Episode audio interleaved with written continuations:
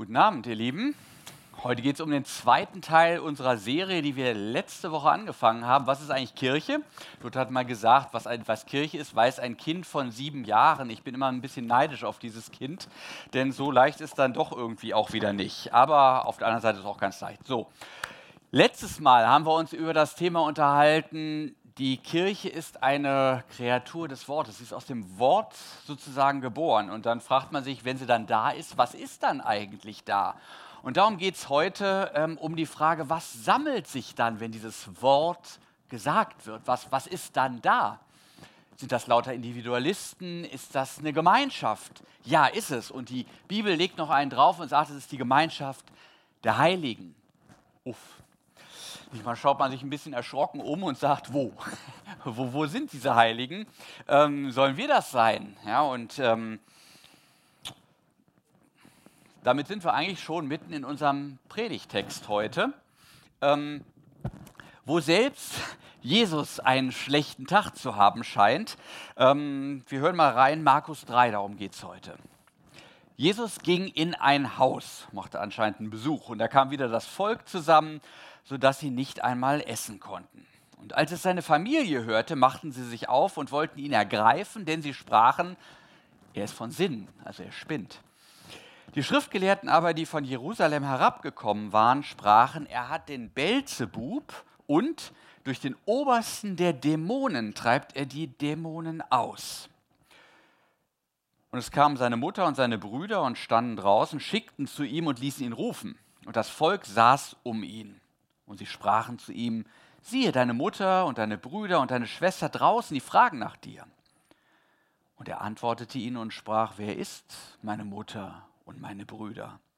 Und er sah ringsum auf die, die um ihn im Kreise saßen und sprach, siehe, das ist meine Mutter und das sind meine Brüder. Und wer Gottes Willen tut, der ist mein Bruder und meine Schwester und meine Mutter.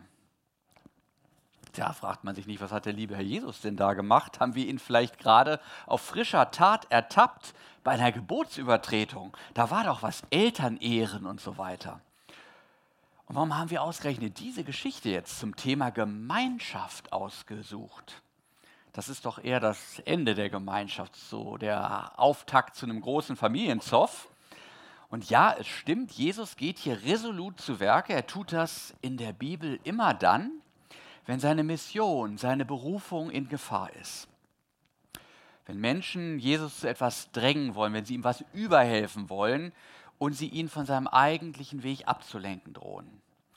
So Situationen gibt es viel in der Bibel. Es gibt eine Situation, kommen Leute zu ihm und sagen, Jesus, äh, könntest du zwischen uns das Erbe aufteilen? Was sagt Jesus? Nö, macht er nicht. Könntest du nicht mal mit weniger zwielichtigen Typen rumhängen? Das macht dich in der ehrbaren Gesellschaft suspekt. Was sagt Jesus? Nö, die Gesunden brauchen keinen Arzt, sondern die Kranken. Oder Petrus, der Inner Circle sogar, Meister, deine Kreuzigungsankündigung, die machen uns ein bisschen nervös. Wir erwarten eigentlich, dass der Weg zum Leben mehr so eine, so eine chillige Angelegenheit ist, so eine Rampe ins Glück. Und Rückschläge und Leid, da stehen wir nicht so drauf. Und äh, du hast ja auch Privilegien bei Gott, kannst du da nicht was machen. Nö, sagt Jesus. Die Gedanken hat dir der Satan eingegeben, der Menschensohn muss leiden. Ja, und jetzt haben wir hier eine Geschichte, da hat die Familie ihre ganz eigenen Vorstellungen vom Sohn. Und wenn man näher hinguckt, kann man es auch verstehen. Von Josef ist schon lange nichts mehr zu hören. Möglicherweise war der inzwischen gestorben und Jesus sollte als ältester Sohn jetzt gefälligst den Betrieb übernehmen. Der sollte die Zimmermannswerkstatt von seinem Vater weiterführen. Familie ernähren. Und stattdessen, was macht der? Der zieht umher, predigt vom Reich Gottes, anstatt Dächer zu decken. Ja? Und auch die Nachbarn, die fragen schon, die sagen, sag mal, was ist denn los hier mit eurem Sohn? Äh, wir kennen ihn doch von Jugend auf und jetzt rennt er hier rum und erzählt so Sachen, ist seine Pubertät ein bisschen verlängert. Warum, warum macht er das? Ja, alles ein bisschen überspannt, sagen die Eltern. Ja, wir wissen auch nicht so genau. Die Pharisäer, die werden dann noch, noch expliziter. Die sagen, der Junge ist besessen. Die Stimme, die da durch ihn spricht, die haben wir noch nie gehört. Wir sind schließlich Theologen, also wir können das sagen, das muss der Teufel sein. Und er soll ihn auch holen. Ja, also beide Parteien, Familie und Pharisäer, sind sich aus unterschiedlichen Gründen sehr einig. Den Kerl, den müssen wir stoppen. Das führt zu nichts Gutem, wenn er weitermacht. Und die Pharisäer sagen, gut ist, wenn du unsere religiöse Ordnung nicht durcheinander wirbelst. Und die Familie sagt, gut ist, wenn du uns versorgst. Das sollte dein Ziel und deine Berufung sein. Alles andere, das sind doch Flausen. Das kannst du meinetwegen nach der Arbeit machen, du bist Zimmermann, bau Häuser, nicht Reich Gottes. Und Jesus sagt, nein, irdische Dinge sind nicht meine erste Sorge, ich befriedige keine Bedürfnisse, ich feiere Geheimnisse. Meine erste Sorge ist der Vater im Himmel, von daher ordnet sich alles andere. Und da haben wir jetzt schon den ersten Kernsatz für diese merkwürdige Gemeinschaft, die sich Leib Christi nennt. Die Gemeinde Jesu befriedigt keine Bedürfnisse, sondern sie feiert Geheimnisse. Das war schon immer der große Trick in der Welt, um die Gemeinde von ihrer Berufung abzuhalten. Sie sagt ihr, du musst das tun und das tust du am besten auch noch, du musst dich so und so aufstellen. Das erwartet man von dir. Denn dann seid ihr als Gemeinde geschätzt und ihr verdient Ansehen. In der Szene sieht man, dass Jesus das anders sieht. Was die Gemeinde ist, das, das sehen wir hier in dieser Geschichte. Da hat sich keiner aufgestellt, da stellt keiner etwas dar. Gemeinde sind hier die, die, wie es im Text heißt, um ihn im Kreise saßen. Das ist ein bisschen ärgerlich, wenn man so drüber nachdenkt. Nicht? Da sitzen die da nur rum, wo die doch so viel tun könnten. Und man denkt an diesen Loriot-Sketch, ich weiß nicht, ob Sie den auch kennen, nicht? Kommt die Frau rein und sagt zu ihrem Mann, hey, warum tust du denn nichts? Und der Mann sagt, ich, ich sitze hier. Sie sagt, tu doch mal was. Und er sagt, ich, ich will doch nur hier sitzen. Und dann geht das hin und her und die Unruhe der Frau über ihren gemütlichen Mann, die steigert sich dann irgendwie bis ins Unermessliche. Und sie ist so ein Stück weit, finde ich, so ein Seismograph auch unserer Zeit. Wer nichts schafft, der ist nichts. Jedermann muss sich doch rechtfertigen, dass er durch Tätigkeit etwas hervorbringt. Der Mensch, der sich von Gott losgesagt hat, der hat nicht mehr diese Ruhe, einfach Geschöpf zu sein. Der muss Schöpfer sein und sich durch Taten seine eigene Daseinsberechtigung ähm, erarbeiten und sich dadurch auch versichern, dass er wirklich was wert ist. Es gibt eine kleine Episode von Jesus, wo das auch Thema wird. Als er in ein Dorf kommt, da lädt ihn eine Frau in sein Haus ein, die heißt Martha. Die hat eine Schwester, die heißt Maria und Maria, die macht das, was äh, ihr wichtig zu sein scheint in dem Moment. Sie setzt sich zu Jesu Füßen und hört ihm zu. Und Martha, die arbeitet in der Küche, dass die Schwarte kracht und ärgert sich über ihre Schwester und sagt dann hier, guck mal Jesus, sagt der doch mal, die soll auch kommen und soll, soll mithelfen. Und dann sagt Jesus, Martha, du bist beunruhigt und machst dir Sorgen um so viele Dinge. Notwendig ist aber vor allem eins. Maria hat das gute Teil davon gewählt und das soll nicht von ihr genommen werden. Warum lobt Jesus die scheinbar faule Maria? Die tut ja nichts. Weil sie im entscheidenden Moment zu Jesu Füßen sitzt und ihrem Herrn zuhört. Die Kirche ist zuhörende Gemeinschaft. Sie lebt aus dem Wort ihres Herrn, auch wenn ihre weltliche Schwester Martha sie in diesem Moment lieber etwas Nützliches tun sehen würde. Aber die Kirche ist anders. Die Kirche ist zuerst immer Geschöpf von ihrem Herrn. Sie lebt nicht von dem, was sie tut, sondern von dem, was ihr Herr sagt und was sie von ihm empfängt. Wir kommen immer mit leeren Händen. Das ist das Schöne am Kirche sein. Wir kommen leer, bringen nichts mit und lassen uns beschenken. Und die Gemeinde ist da, weil Gott spricht. So wie die Welt auch. Er hat sie durch sein Wort ins Sein gerufen. Die Welt ist da, weil Gott spricht. Und die Gemeinde ist auch da, weil Gott spricht. Sie ist neue Schöpfung. Sie wird durch sein Wort. Wir regenerieren uns an diesem Wort. Es ermutigt uns. Es gibt uns Kraft. Es lässt entstehen und wachsen. Bei manchen gibt es überhaupt erst den Startschuss, dass man sagt, ja, ich bin, ich, ich gehöre dazu, ich will dazugehören, zu dieser Gemeinde. Leute bleiben in Gemeinden hängen, weil das, was sie da hören, sie erfrischt und regeneriert. Ja, die Gemeinde Jesu befriedigt keine Bedürfnisse, sondern sie feiert Geheimnisse.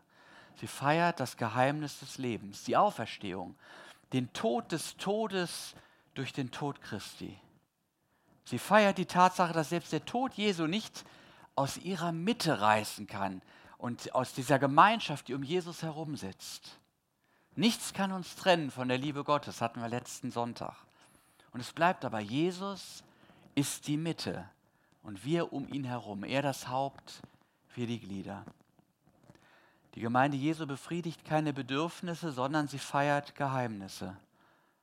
Maria wusste das, Martha nicht. Maria hat das gute Teil erwählt. Sie sitzt zu Jesu Füßen und hört Worte des Lebens, Worte, die regenerieren, die die Berufung schärfen, die ausrichten auf diesen Weg des Lebens. Unsere Sympathie liegt ja meist eher bei den Machern. Und suspekt sind uns diese Leute, die scheinbar die Hände in den Schoß legen, die sich abseits halten, die sich die Hände nicht schmutzig machen, die den Dingen ihren Lauf lassen und was an Redewendungen dergleichen mehr da ist. Der neuzeitliche Mensch versteht sich als Macher, als Schöpfer. Und doch ärgerlich, aber wahr. Maria ist die Kirche. Sie symbolisiert den Menschen, der sich vor allen Taten erst einmal an Gottes Gnade genügen lässt, sich von ihm die Hände äh, füllen lässt und das Herz und den Geist. Wie es in diesem Terstegen-Lied heißt, was wir öfter singen, Gott ist in der Mitte, alles in uns schweige und sich innigst vor ihm beuge. Was für ein Geheimnis. Vielen ist es verborgen. Die Welt übersieht diesen Ort in ihrer Geschäftigkeit. Sie eilt an der Lebensmitte vorbei, in der Jesus ist, und sucht in den Lebensmitteln Befriedigung. Und sie versucht stets aufs Neue die Kirche in diesem Sinne zu instrumentalisieren. Wer von euch die Versuchungsszene kennt, nicht? da kommt der Teufel und sagt, mach aus diesen Steinen Brot, wenn du der Sohn Gottes bist. Jesus ringt um seine Berufung in der Wüste. Der denkt an alles andere als an sozusagen Brot, obwohl er Hunger hat. Und was der Teufel eigentlich da macht, sagt es, komm, ist doch alles Firlefanz. Geistliches Leben bringt doch keinen weiter. Es ist überhaupt gar keine Zeit zu. Seid doch mal ehrlich, das Elend der Welt, schau mal hin. Da besteht Handlungsbedarf. Seid nicht Kandidaten des Jenseits, sondern Studenten des Diesseits, hat Feuerbach gesagt. Konzentriert euch auf Entwicklungshilfe und Armutsbekämpfung. Mit eurem Wort lockt ihr doch keinen hinter dem Ofen hervor. Soziales Engagement, das wird euch wenigstens ein bisschen gesellschaftliches Engagement bring, äh, Ansehen bringen. Und ihr tut ein gutes Werk. Was sage ich, die ganze Welt könntet ihr dadurch verwandeln.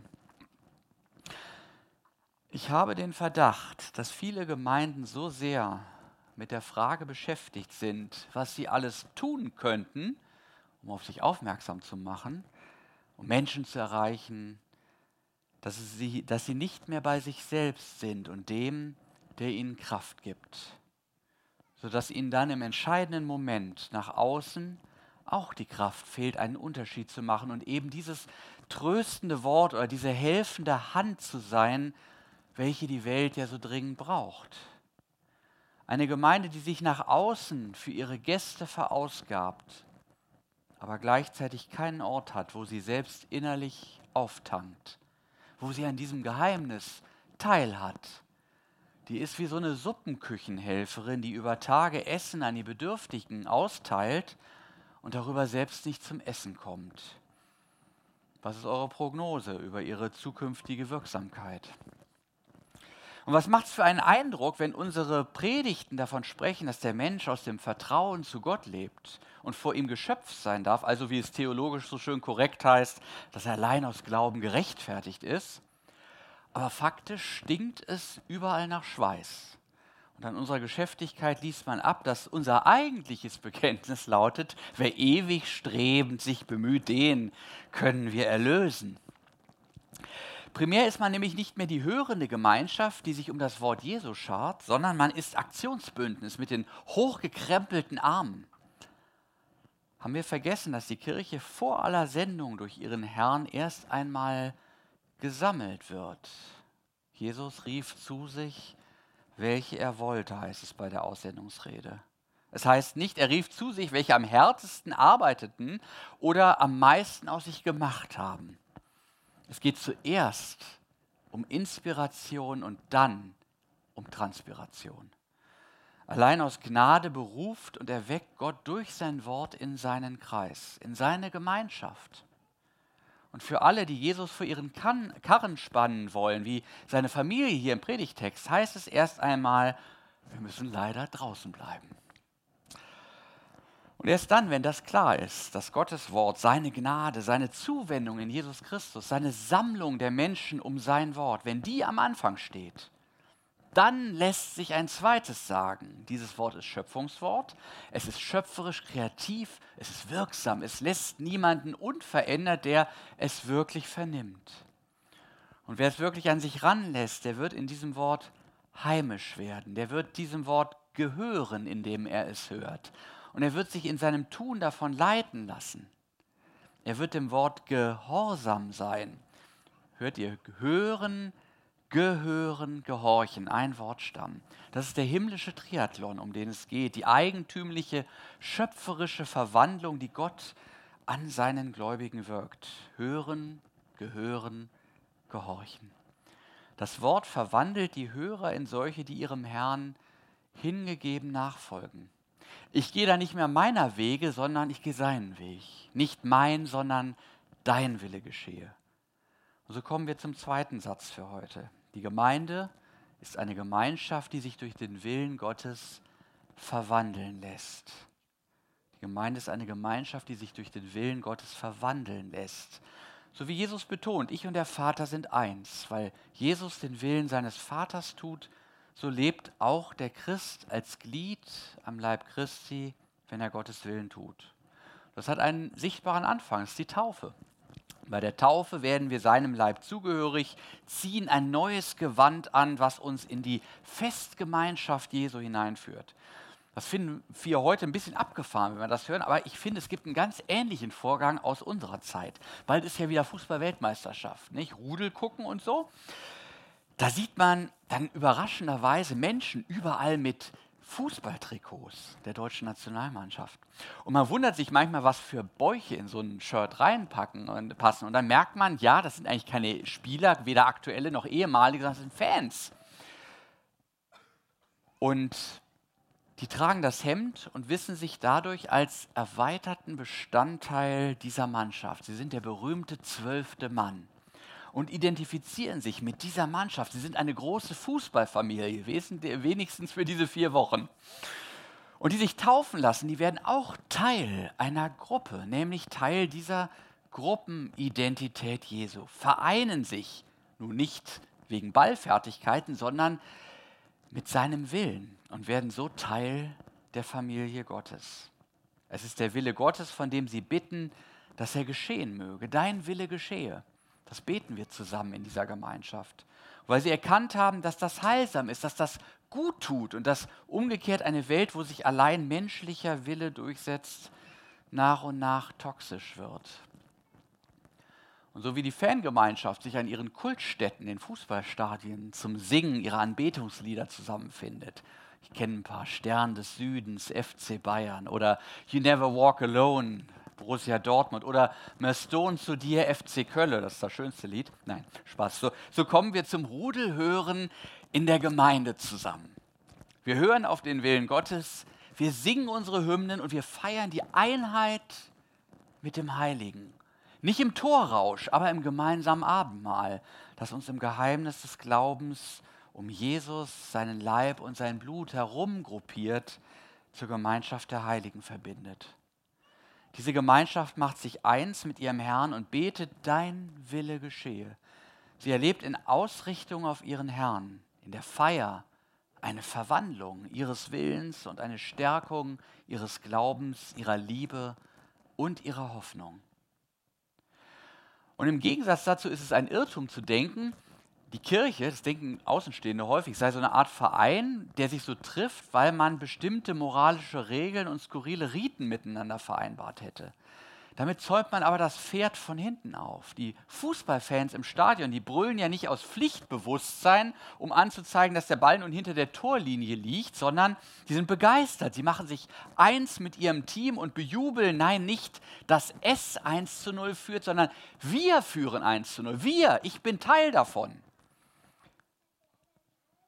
Es ist die Gemeinschaft der Heiligen, die Gemeinschaft derer, die zum Heiligen, zum von der Welt unterschiedenen Gott gehören, die sich mit ihm in Taufe und Abendmahl eins machen und Sonntag für Sonntag das Eins zu Null bejubeln, weil der Stein vom Grab weggerollt ist wie ein Fußball. Die Gemeinschaft der Erlösten jubelt über das Eins zu Null für das Leben. Jesus hat am eigenen Strafraum von Golgatha die gegnerischen Krankheitsstürmer mit einem heilenden Lupfer überspielt. Das Mittelfeld der Sünde hat er durch kurzen Doppelpass mit seinem Vater stehen lassen und den Verteidiger der Hölle, den Satan, den ewigen Tod, durch einen einfachen Übersteiger vom Tod zur Auferstehung aus dem Spiel genommen. Eins zu null, Freunde, Zeit aufzutauchen ins Leben. Es geht im Glauben in erster Linie nicht um das Einhalten von Regeln, sondern es geht um Friede und Freude und Heiligen Geist. Es geht um eine Gemeinschaft, die sich begeistert einschwingt auf den Willen Gottes. Die Gemeinde Jesu ist im Grunde eine Partygemeinschaft, könnte man sagen, die sich in der Feier ausrichtet auf ihren Gott und dann in einem zweiten Schritt natürlich auch in einem gemeinsamen Tun vereint ist. Sonntag ist Feiertag. Was bedeutet Feiertag? Feiertag? Feiertag ist immer zweierlei. Feiern heißt rauskommen aus dem Gewöhnlichen des Alltags, ist ausruhen. Ne? Sonntag sollte anders sein als alle anderen Tage. Ruhe von der Arbeit und es ist zugleich Ausrichtung. Also Ausruhen und Ausrichtung. Darum sind, sind ja auch in der Zivilgesellschaft bestimmte Gedenktage Feiertage, weil sie, wie das Grundgesetz sagt, der seelischen Erhebung dienen sollen. Also nehmen wir mal den Tag der Arbeit. Da erinnern wir uns an die Errungenschaften der Arbeiterbewegung, weil das für unser kulturelles Gedächtnis wichtig ist. Und so feiern wir am Sonntag die Liebe Gottes, wie sie am Kreuz auf Golgatha sichtbar wurde.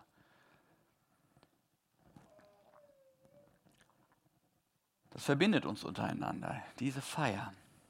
Wir müssen dazu aber freilich auch zum Hören und zum Feiern kommen. Ich will das mal in Expo-Wahlstrukturen sagen. Der Wahlsonntag, also wir für andere, das gelingt nur, wenn der Wahlabend und die Expedition zum Ich und die lange Oak-Freizeit ein Kraftwerk darstellen, aus dem wir zehren können. Das macht unsere Gemeinschaft aus. Durch Gottes Wort sind wir nicht mehr Einzelne, sondern wir sind gemeinsam Beschenkte. Zusammen sind wir die Gemeinschaft der Heiligen. Nicht, weil wir so großartig sind, sondern weil wir mit dem heiligen Sohn Gottes eins geworden sind und in die Familie Gottes aufgenommen worden sind durch Gottes Gnade. Das gilt es zu feiern. Amen.